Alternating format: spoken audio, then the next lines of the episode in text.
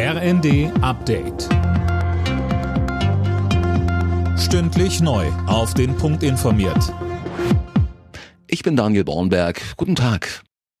Deutschland will mehr Tempo bei der Digitalisierung im Gesundheitswesen machen. Dafür hat der Bundestag jetzt zwei Gesetze beschlossen. Die elektronische Patientenakte soll zum Standard werden und Gesundheitsdaten sollen einfacher für die Forschung genutzt werden können.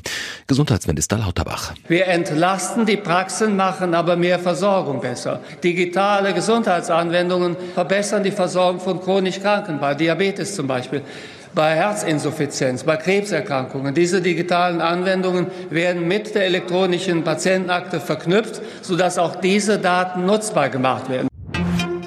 Die aktuelle wirtschaftliche Entwicklung in Deutschland trübt auch die Aussichten für das kommende Jahr ein. Das IFO-Institut korrigierte jetzt seine Konjunkturprognose von 1,4 auf nur noch 0,9 Prozent. Auch das Leibniz-Institut für Wirtschaftsforschung Halle senkte seine Vorhersage. Die Erweiterung der Europäischen Union, darum geht's ab heute bei einem Gipfel in Brüssel. Die Staats- und Regierungschefs beraten über mögliche Beitrittsverhandlungen mit der Ukraine und Moldau. Dirk Justus berichtet. Außerdem geht's bei dem Treffen um weitere Finanzmittel für Kiew. Ungarns Regierungschef Orban hatte vorab mit Blockade gedroht und er zeigte sich zu Beginn des Gipfels weiterhin unnachgiebig. Es gebe keine Eile, sagte Orban. Ein Fakt könnte dabei eine Rolle spielen. Der Ungar pflegt nämlich eine freundschaftliche Nähe zu Russlands Präsident Putin. Damit die Beschlüsse durchgehen, müssen alle EU-Staaten zustimmen.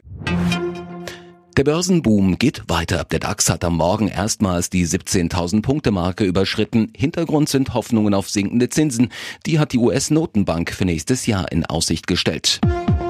Alle Nachrichten auf rnd.de